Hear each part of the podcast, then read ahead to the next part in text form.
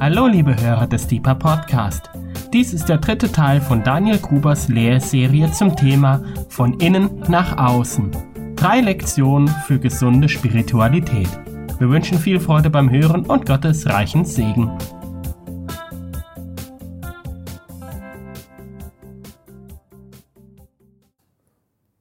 Wunderschönen guten Abend zu Deeper Teil 3.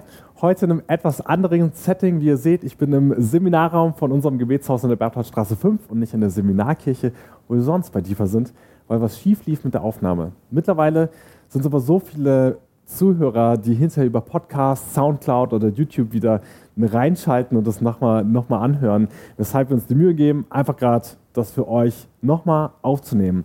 Und ich bete, Vater, dass du schenkst, dass es auch und obwohl es nachaufgenommen ist, trotzdem eine Tiefe haben darf, die diese anderen beiden Teile von vorangehenden Lehrserie von innen nach außen, dass das das einfach gut ergänzen darf und dass auch hier drin wirklich das im Sinne von Deeper fortgeführt wird und der Einzelne zu Hause gesegnet wird mit den Inhalten, die ihn oder sie weiterbringen.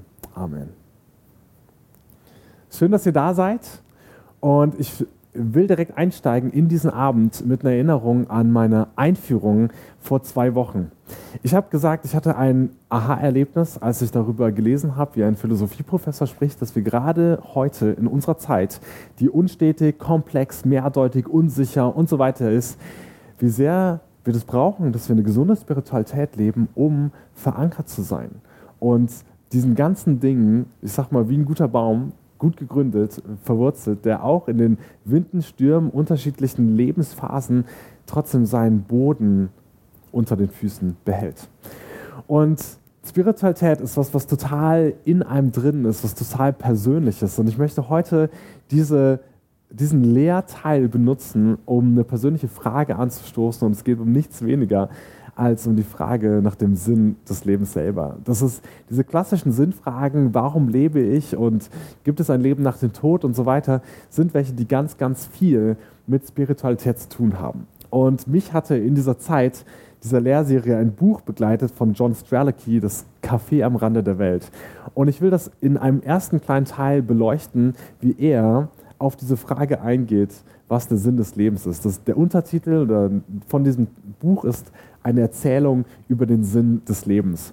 Und ich will das Buch benutzen als ein bisschen ein Spiegel für unsere Zeit. Das ist seit ungefähr fünf Jahren, wenn ich mich nicht täusche, auf der Spiegel-Bestsellerliste von Spiegel Online-Taschenbüchern und wurde vielfach verkauft und ich denke, dass wir daraus ein bisschen was sehen dürfen. So tickt unsere Zeit und danach hat auch unsere Zeit Hunger nach solchen Fragen, die beantwortet werden. Und es ist nicht Kategorie Spiritualität, sondern einfach Kategorie Taschenbuch. Ja? Also total breit aufgestellt, sage ich mal. Und dazu als Einleitung auch weiter nochmal daran erinnert, oder will ich euch nochmal daran erinnern an die Definition von Spiritualität, die ich am ersten Abend reingebracht habe. Leicht gekürzt heißt sie folgendermaßen: Spiritualität ist das subjektive Erleben einer sinnlich nicht fassbaren und rational nicht erklärbaren transzendenten Wirklichkeit, die der materiellen Welt zugrunde liegt. Also dem, wie du lebst, was du anfassen kannst, siehst, denkst und so weiter. Etwas, was dieser Welt zugrunde liegt. Also ein Fundament letztendlich. Es geht dabei nicht, und ich füge hinzu allein, um gedankliche Einsichten, Logik, oder die Kommunikation darüber, sondern es handelt sich in jedem Fall und intensiv, um intensive psychische, höchstpersönliche Zustände und Erfahrungen, die, und das ist ein ganz wichtiger Punkt, direkte Auswirkungen auf die Lebensführung und die ethischen Vorstellungen der Person haben. Also unsere Spiritualität, das, was wir glauben, was der Welt zugrunde liegt im Unsichtbaren, sage ich mal, hat Auswirkungen auf unser direktes Handeln. Das ist verrückt, weil das ist viel in der eigenen Psyche, im eigenen Geist, im eigenen Verständnis darüber, ähm, wozu diese Welt da ist. John Strelicky geht auf drei Fragen in seinem Buch ein. Das eine, warum bist du hier? Die zweite Frage, hast du Angst vor dem Tod? Und die dritte Frage, führst du ein erfülltes Leben?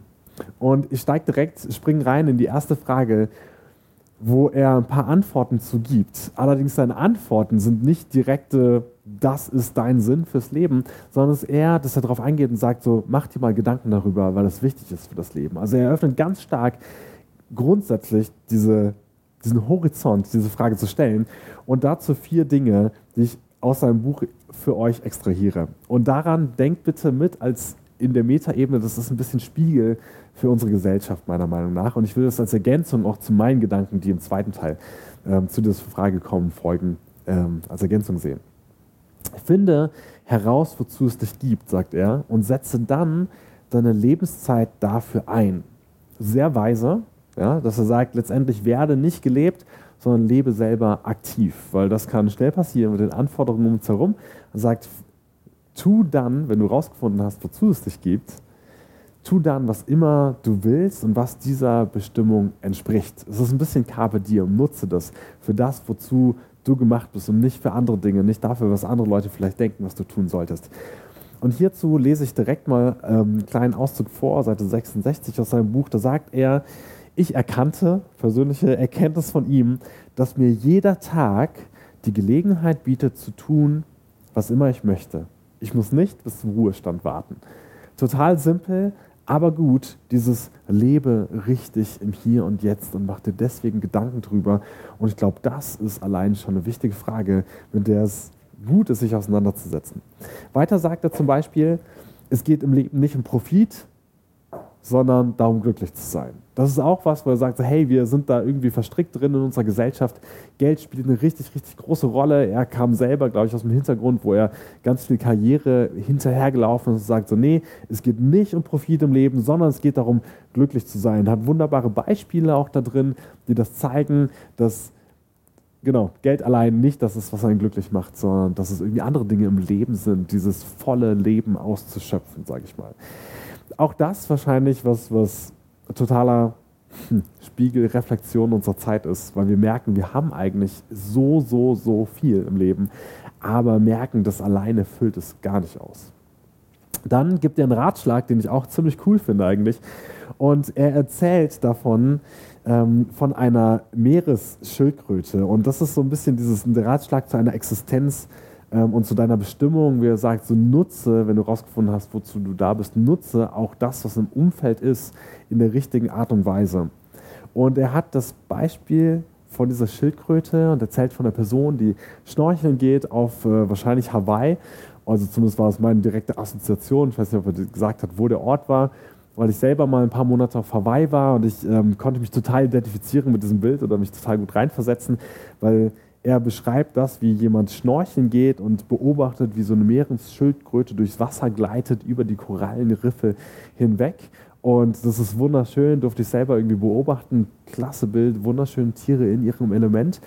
Und er sagt, dieser Schnorchler hat versucht, der Schildkröte zu folgen, weil er so begeistert war davon. Aber so sehr er sich abgestrampelt hat, trotz Schwimm, ähm, ich wollte sagen Schwimmflügel, der schwimmen konnte wahrscheinlich, äh, trotz Flossen, die er anhatte, hat es nicht geschafft, ihr zu folgen, ähm, weil er irgendwie falschen Techniken hatte, um hinterherzukommen. So in den Wellen und so weiter hat es nicht ganz hingekriegt. Hat sich gewundert, warum schafft diese Schildkröte das, in diesen Wellen so leicht hin und her zu gleiten. Kam am nächsten Tag wieder, hat andere Schildkröten beobachtet und dann hatte er ein Aha-Erlebnis und sagt, ah, wenn die Schildkröte weg wollte vom Ufer und die Wellen reinkamen ans Ufer, dann hat die Schildkröte eigentlich nur mit minimaler Kraft versucht, die Stellung zu halten, aber hat nicht voll gegengearbeitet, sondern mit minimaler Kraft, so dass sie soeben nicht zurückgezogen oder zurückgespült wird ans Land. Und sobald der Sog wieder ins Meer rausging, dann hat sie, ich sag mal, Gas gegeben und Kraft rein investiert, um möglichst weit zu kommen. Und mit dieser Technik, die er da beobachtet hat, hat die Schildkröte ihn immer abgehangen. Gut, liegt vielleicht auch daran, dass sie einfach geboren ist und gemacht ist fürs Wasser. Der Sinn der Existenz. Das ist das, was grundsätzlich übrigens Sinn der Existenz ähm, ist auch oder Zweck der Existenz nennt er es in seinem Buch. Kurz ZTE, der ZTE deines Lebens, der Zweck deiner Existenz, ist, was dem er immer wieder auf den Grund gehen will. Jetzt sagt er, dieses Beispiel der Meeresschildkröte, mit Seite, ähm, dazu lese ich auch was vor, auf Seite 55 ein Zitat und es geht an der anderen Seite weiter, wo er sagt, die Schildkröte kämpft nie gegen die Wellen an, sondern nutzt sie für sich. Und weiter geht's. Ich erkannte, also wieder eine Erkenntnis übers Leben, dass die hereinrollenden Wellen in meinem Leben aus all den Leuten, Aktivitäten und Dingen bestehen, die versuchen, meine Aufmerksamkeit, Energie und Zeit für sich zu gewinnen, die aber nicht mit meinem ZDE, Zweck der Existenz, zu tun haben. Die zurückströmenden Wellen sind die Menschen, Aktivitäten und Dinge, die mir dabei helfen können, mein ZDE zu erfüllen. Also ein wunderschöner oder ein richtig guter ähm, Gedanke, umgib dich mit den Leuten, die diesen Sinn deiner Existenz auch mit bereichern und fördern, dich vielleicht darin anspornen, dich dazu herausfordern und so weiter, damit du wirklich das Leben lebst, zu dem du bestimmt bist. Also super gut. Und als vierten Punkt und Einblick dazu sagt er, unsere Aufgabe besteht darin zu erkennen, dass was uns erfüllt, weil wir es selbst nun einmal so empfinden und nicht, weil jemand anderes uns sagt, dass es erfüllend sei. Also auch da, das ist total Spiritualität, pur subjektives Empfinden, was füllt dich aus. Er sagt, finde das, was dich ausfüllt. Nicht, weil andere Leute sagen, das ist erfüllend, sondern es muss für dich selber erfüllend sein. Gut, ich finde gute Fragen grundsätzlich und ich gehe noch auf die nächste ein. Ich muss das leider auch ein bisschen kommentieren. Die nächste Frage, führst du ein erfülltes Leben, ist letztendlich damit beantwortet, dass er sagt, handle nach dem, wozu du da bist und was du wirklich tun willst. Fertig. Dann sagt er, hast du auch ein erfülltes Leben. Okay, gut. Grundsätzlich habe ich an diesem gesamten Gedankenkomplex, mit dem er auch das meiste von dem Buch füllt, was auch genau easy to read ist, sage ich mal, keine super lange Lektüre, aber cool zu lesen, zwei grundsätzliche Fragen, die ich auch damit ein bisschen grundsätzlich an unsere Zeit und wie unser Umgang mit Sinn des Lebens vielleicht ist. Erstens, er geht also irgendwie davon aus, dass es einen Sinn der Existenz, einen Zweck der Existenz in ZDE gibt. Und das finde ich ähm, spannend, dass er sagt, okay, ne, es ist irgendwie, gibt es etwas, jemanden, Materie, Universum, was auch immer, was, davon, was, was einen höheren Sinn hat, eine höhere Kraft ist, die dir diesen Sinn gibt und kann das aber gar nicht weiter beschreiben. Es gibt nur eine kleine Stelle im Buch, die auf diese Lücke, sage ich mal, oder diese, diese fragliche Komponente eingeht. Und die lese ich auch vor, um, Seite 97, wo er sagt, oder wo sie im Gespräch sind, er schreibt ganz viel im Gesprächsstil, er sagt, das klingt ein bisschen mystisch, bemerkte ich. Das haben auch einige andere Leute gesagt, erklärte Cassie. Manche sehen es als Teil des natürlichen Flusses des Universums oder als höhere Kraft die am Werk ist. Wieder andere finden es einfach als Glück. Aber alle sind sich einig, dass es dieses Phänomen gibt und dass es bei dem, was sie tun, eine Rolle spielt. Also, dass er sagt, die Leute, die dem ZDE, äh, für den Gesamtkontext, dem ZDE folgen, die erleben so eine Art besonderes Glück nochmal oder ähm, wir würden vielleicht sagen Segen. Und das ist interessant, dass die einzige Stelle, die direkt darauf eingeht, sagt, ja, mystisch oder vielleicht der, das Uni, der Fluss des Universums. Und da ist also wirklich die Frage, wer gibt deine Bestimmung? Und ich sehe, wenn sich jemand hier mit diesem ganzen Buch damit auseinandersetzt, der Sinn des Lebens, und merkt, da fehlt eine Komponente von Orientierung. Wer gibt dir diesen Sinn? Sondern du musst dir wirklich selber, du bist auf dich geworfen, das zu finden. Dann habe ich das Gefühl, das ist ein Spiegel für unsere Zeit, dass wir dabei letztendlich ganz viel auf uns geworfen sind, das rauszufinden. Wer gibt die Orientierung da drin? Also ich habe das Gefühl, es gibt eine gewisse Orientierungslosigkeit auch in unserer Gesellschaft, weil wir haben alle Optionen. Du kannst alle äh, Richtungen an Spiritualität und Dingen und weiß nicht, religiösen oder philosophischen ausprobieren und so weiter. Aber wer gibt dir klare Orientierung? Das scheint auch ein Problem unserer Zeit zu sein. Das zweite ist, er redet viel davon, finde raus, wozu du geschaffen bist und dann setze alles daran, das zu tun und spricht dabei auch davon so, dass das viel damit zu tun hat, so tu, was du willst ja? und womit du Freude hast und womit du glücklich bist. Und nichts dagegen. Ja, also ich habe auch letztes Mal, glaube ich, gesagt, so ich glaube nicht, dass Gott das schlecht findet, wenn wir glücklich sind. Ganz im Gegenteil. Aber Vorsicht, so werde nicht zu egozentrisch. So, also das ist, ich will nicht sagen, dass Herr Strelicky das hier in irgendeiner Weise begünstigen will, dass wir hier nur noch an uns denken, weil es kann ja sein, dass der Zweck der Existenz einer ist, dich in andere Menschen zu investieren und dann gibst du auch die Zeit dafür. Ja? Also deswegen, das will er nicht explizit sagen, aber in dem, was er, wie er schreibt, kann man auch hier was wiedergespiegelt sehen. dass wir in unserer mindestens westlichen Welt, er ist Amerikaner und mir ist klar, dass Kulturen auch zwischen Amerika und Deutschland und England und Frankreich, dass Kulturen total unterschiedlich sind, trotzdem in diesem grundsätzlich westlichen Welt, wir sehr, sehr auf uns und auf meine Belange bedacht sind. Und diese, diese klassische Aussage, Hauptsache, du bist glücklich. So, das kennen wir irgendwie ziemlich gut. Und hier merke ich, dass wir einfach aufpassen müssen in unserer Zeit, dass wir nicht nur auf uns gucken, sondern dass wir auch Hingabe weiter kultivieren, auch für andere und so weiter. Aber deswegen einfach nur als Kommentar Vorsicht. Auf zur dritten Frage. Hast du Angst vor dem Tod? Und hier, also nochmal kurz, das ist wirklich ein Buch, was tausende Leute gelesen haben müssen, wenn es so viele Jahre einer der Bestseller war. Und hier sagt er zum Tod, seine Definition ist, Tod, der Tod ist eigentlich nur das Ende deiner Möglichkeiten. Also nach dem Motto, wenn du so gelebt hast, dass du deine Möglichkeiten genutzt hast, Carpe Diem, den Tag genutzt hast mit dem, wozu du bestimmt bist und das getan hast, dann brauchst du keine Angst zu haben vom Tod, weil das ist einfach nur Ende, das Ende der Möglichkeiten, das war es dann. So. Klingt schlüssig, klingt gut, soweit, ja, macht Sinn in dem Kontext. Aber ich frage mich, wie ist das für Leute, die wirklich direkt vorm Tod sind, selbst wenn sie ein erfülltes Leben hatten, ob das da dann hilft zu sagen, okay, jetzt bin ich entspannt, jetzt sterbe ich einfach, weiß ich nicht, wäre einfach eine gute Frage. Und ich will damit ja bei euch, bei dir anregen, darüber nachzudenken. Und man muss halt auch sagen, sobald du davon ausgehst, dass der Tod nicht einfach zapp, schwarze Bühne ist, sondern dass da irgendwas danach kommt, ist es schon wieder nicht mehr hilfreich, dann schon wieder zerfallen. Also wenn du davon ausgehst, es gibt irgendein, irgendein Leben, irgendein Jenseits danach. Ich musste dabei dran denken an äh, eine alte Dame, mit der ich ein paar Wochen vor ihrem Tod geredet habe, die gesagt hat, mein Leben war so erfüllend, also sie hat das irgendwie gut genutzt und da gab es Dinge in ihrem Leben, wo sie gesagt hat, das hat mich total ausgefüllt, ich war total glücklich damit. Aber jetzt weiß ich, ich habe nur noch wenige Wochen wahrscheinlich, also ne, das weiß keiner ganz genau, es war klar, dass es nicht mehr lange sein wird.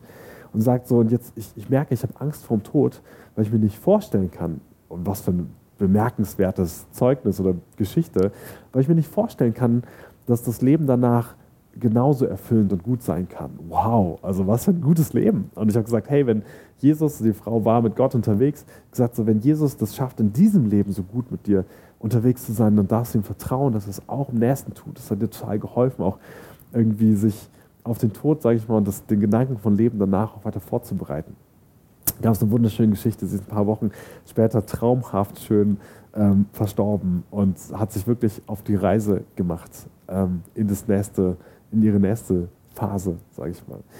Genau, aber auch da super erfülltes Leben und es hat jetzt nicht total den, die Angst vor dem Tod genommen. Ich weiß nicht, wie das ist, aber einfach nur ein paar Fragen da dran. Grundsätzlich ist das Buch super, weil es diese Fragen aufwirft und wir merken, Menschen beschäftigen sich in unserer Zeit damit, weil Spiritualität die Grundlage von dem, was, worauf unsere Welt, deine Welt vor allem, gegründet ist, was du glaubst. Das hat Auswirkungen auf dein Handeln. So, gut, so viel dazu als Spiegel unserer Zeit. Und jetzt nehme ich euch noch mit rein. Ich habe extra hier meinen Lesesessel mitgebracht. Ihr dürft euch also zurücklehnen, ganz in Ruhe. Und ich habe eine Formulierung dabei, die ich mal zu dieser Frage von Sinn des Lebens geschrieben habe. Wird ein paar Minuten dauern, ihr dürft euch also auch schön zurücklehnen. Ein Hauch von Frieden.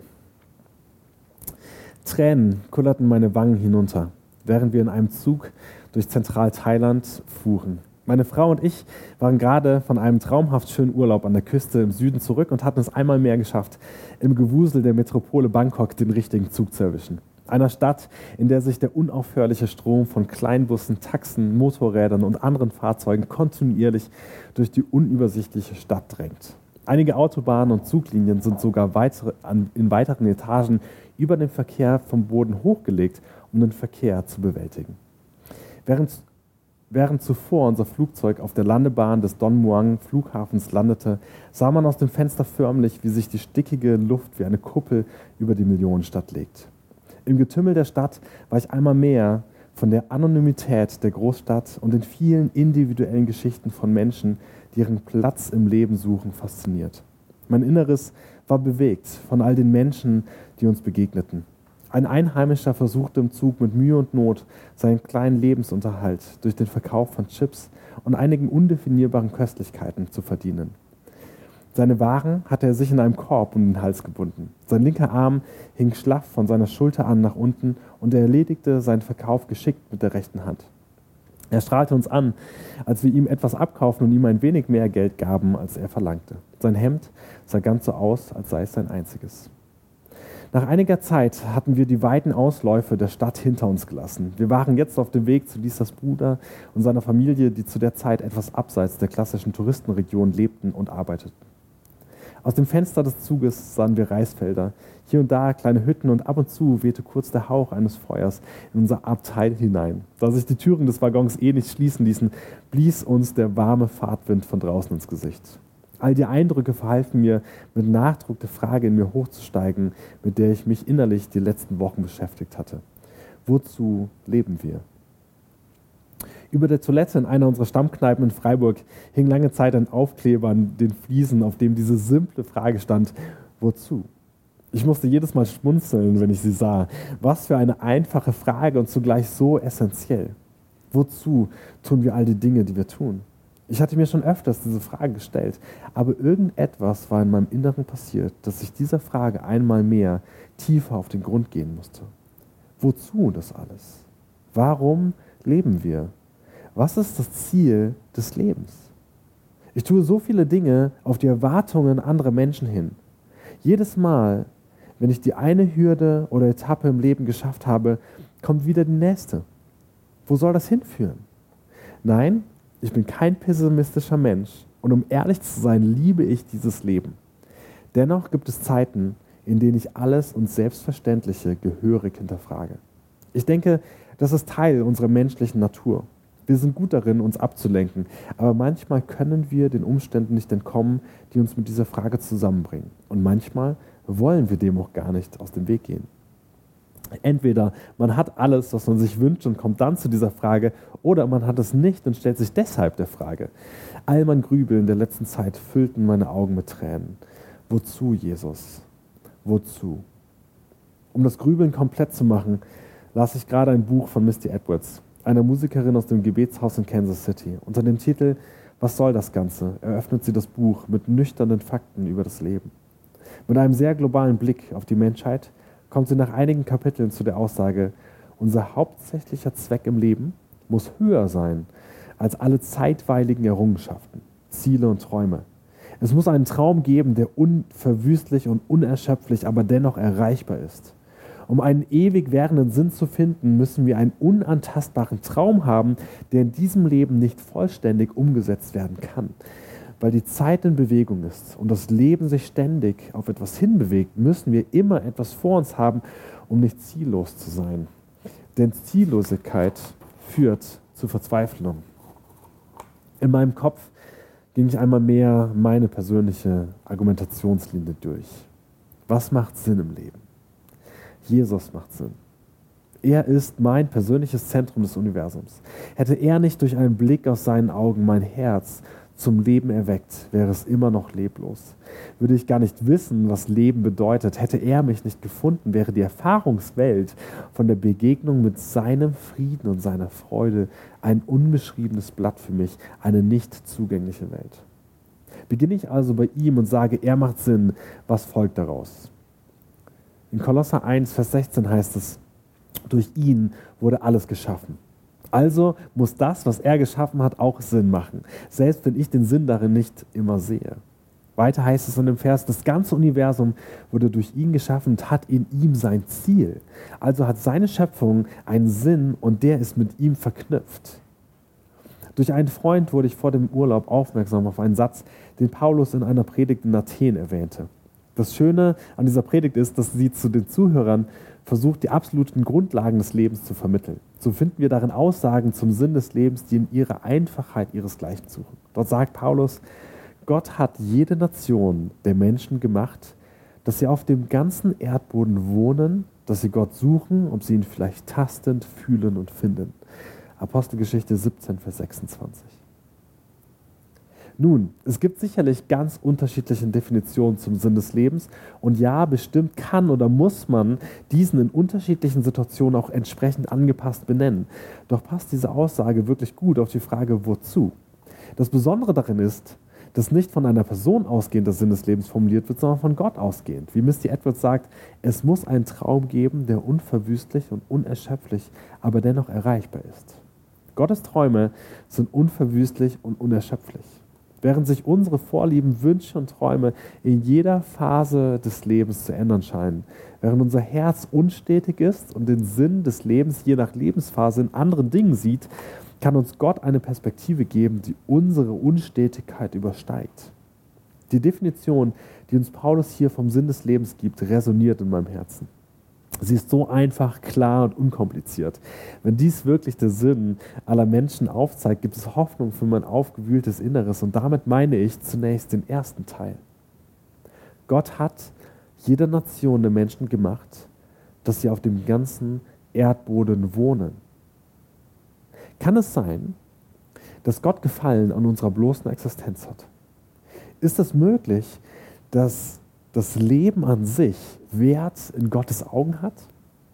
Kann es sein, dass während wir die unterschiedlichsten Schlussfolgerungen über den Sinn dieses Lebens ziehen, es für ihn bereits ein Teil der Erfüllung von Sinn und Zweck ist, dass wir leben und auf der Erde wohnen? Eine der erstaunlichen Erfahrungen Lisas ersten Schwangerschaft war die, dass uns das im Bauch heranwachsende Baby bereits Freude gemacht hat, als es noch nicht einmal auf der Welt war. Allein der Gedanke an unser Baby und der gewölbte Bauch erfüllten uns mit Freude. Verrückt. Kann es sein, dass bereits der Gedanke an Gott, an uns, Entschuldigung, kann es sein, dass bereits der Gedanke an uns Gott erfreut hat, schon bevor wir da waren?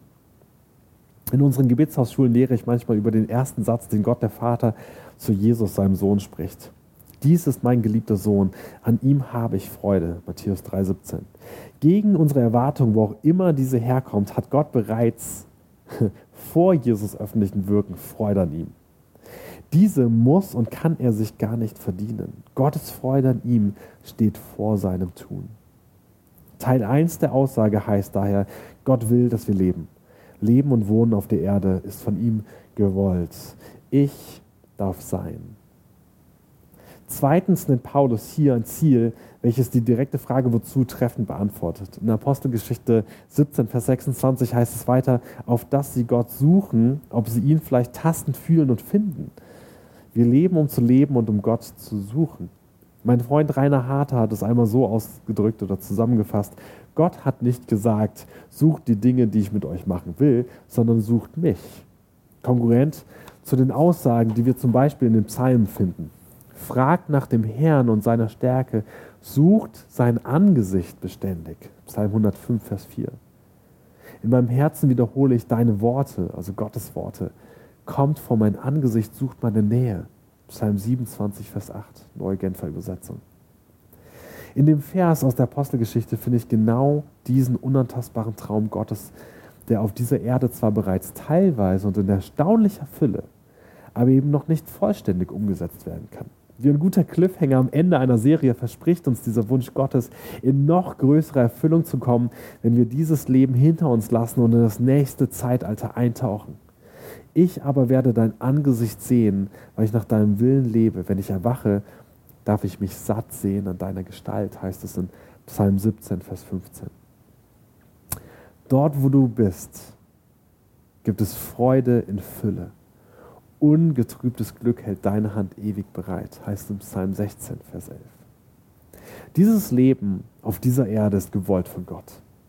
Das war die standfeste Antwort, die, ich in meinem Her die in meinem Herzen ihren Platz fand, als ich mit dem Frust über unsere Existenz kämpfte und mir die Tränen der Verwirrung darüber über mein Gesicht liefen. Ja, Gott will, dass wir leben. Er hat alle Menschen erschaffen, damit wir auf der Erde wohnen und ihn suchen können auf dass wir ihn bereits hier tastend fühlen und finden, weil, so wird der Vers fortgeführt, er ja nicht fern ist von jedem von uns. Wir werden ihn in aller Voraussicht nach nicht in all seiner Fülle ertasten, doch dürfen wir ihn kennenlernen. Gott kennen ist Leben, darin stimmen der Vater und der Sohn überein. Vergleich Johannes 17, Vers 3. So sehr mich die Frage nach dem Wozu aufwühlte, so sehr erfüllt die Antwort darauf mein Herz mit Frieden. Als wir zehn Tage später wieder auf dem Rückweg nach Bangkok waren und in die Stadt eintauchten, hatte sich in meinem Inneren einiges neu geordnet. Ich erinnere mich gut daran, wie Lisa und ich auf der Rückbank eines Taxis über die Highways zum Suvarnabhumi-Flughafen fuhren. Im Taxi war es still, ganz anders als auf der Zugfahrt einige Tage zuvor. Die Kulisse der riesigen Stadt zog an uns vorbei. Die Sonne ließ ein paar letzte warme Strahlen durch die Wolken scheinen, während die Lichter der Stadt angingen. Die Abendstimmung und das gleichmäßige, leise Rauschen der Autobahn luden zum Träumen ein. Lisa schaute still aus dem Fenster. Es fühlte sich an, als wären wir beide im stillen Dasein noch stärker mit Gottes Herzen und seinen Träumen über unser Leben verbunden. Tiefe Dankbarkeit und wohltuende Entlastung breitete sich in uns aus. Dankbarkeit über unser Leben, das wir leben dürfen, unser Zuhause, zu dem wir zurück dürfen, unseren Platz im Leben, den Gott uns in seiner Weisheit zugewiesen hat. Wohltuende Entlastung über das Wissen, dass wir nicht leisten müssen, sondern dass dieses, dieses Leben Teil seines Plans ist. Wir dürfen leben, um ihn kennenzulernen.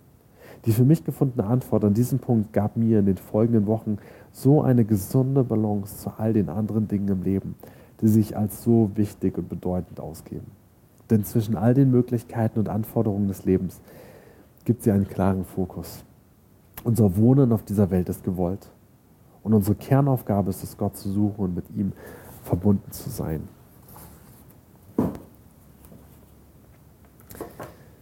Das als eine Auseinandersetzung von mir mit der Frage, wozu leben wir, Sinn des Lebens. Und ich glaube darüber hinaus, dass Gott auch wirklich einzelne Pläne und Gedanken für den Einzelnen hat und für Gemeinschaften und für Städte und für Nationen und so weiter. Dass er ein Gott ist, der involviert sein will, der Geschichte schreiben will mit uns, der nah dran sein will, der Sinn geben möchte.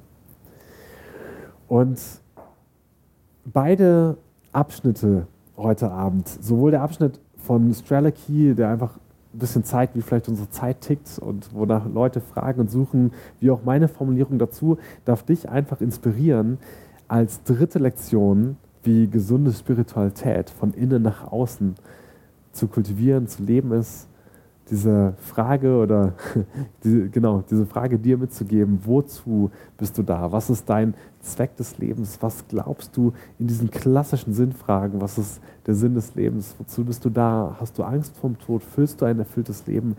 Ähm, bist du wie die Schildkröte, die irgendwie immer versucht, gegen den Strom zu schwimmen? Und ähm, genau, wie ist das mit den Dingen? Und da einfach die herzliche Einladung, dass du dich damit auseinandersetzt. Ich schließe gerne diese Lehrserie ab, indem ich nochmal alle drei Lektionen zusammenfasse. Lektion 1 vor zwei Wochen hieß, deine Spiritualität, dein geistliches Leben wird nicht gesund, wenn du der Wissensillusion unterliegst. Es braucht Zeit und Aufmerksamkeit, dass Gottes Wahrheiten in deinem Innenleben Gestalt annehmen und zu einer echten inneren Realität werden. Zeit des Prüfens, Zeit des Wartens, des Lernens, und des Fehlermachens und Zeit des Kultivierens. Lektion 2. Wir glauben an einen Schöpfer, der dich kennt, dir Wert und Identität zuspricht, einen Plan für dich hat, dich korrigieren kann und dich unendlich liebt. Achte darauf und lerne seine Impulse im Geräuschpegel deines Alltags herauszufiltern und wahrzunehmen.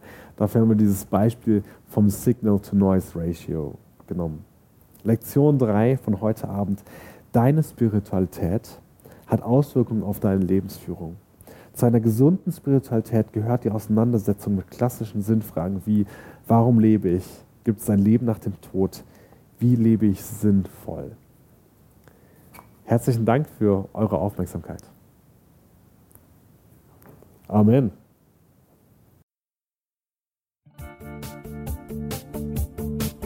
Liebe Hörer, wenn Sie noch weitere Abende aus unserer Deeper-Serie mit und nacherleben möchten, besuchen Sie uns einfach auf unserer Webseite www.gebetshaus-freiburg.de. Dort erfahren Sie auch, wie Sie uns finden können und wie Sie unsere Arbeit unterstützen können. Wir hoffen, Sie hatten viel Freude beim Hören und wünschen Ihnen noch Gottes reichen Segen. Ich reise, ich bin auf der Reise mit dir auf der Reise zu deinem Licht. Jesus, du bist mein Weg, mein einziges Ziel. Du bist mein Licht. Ich will tiefer, weiter, höher, schneller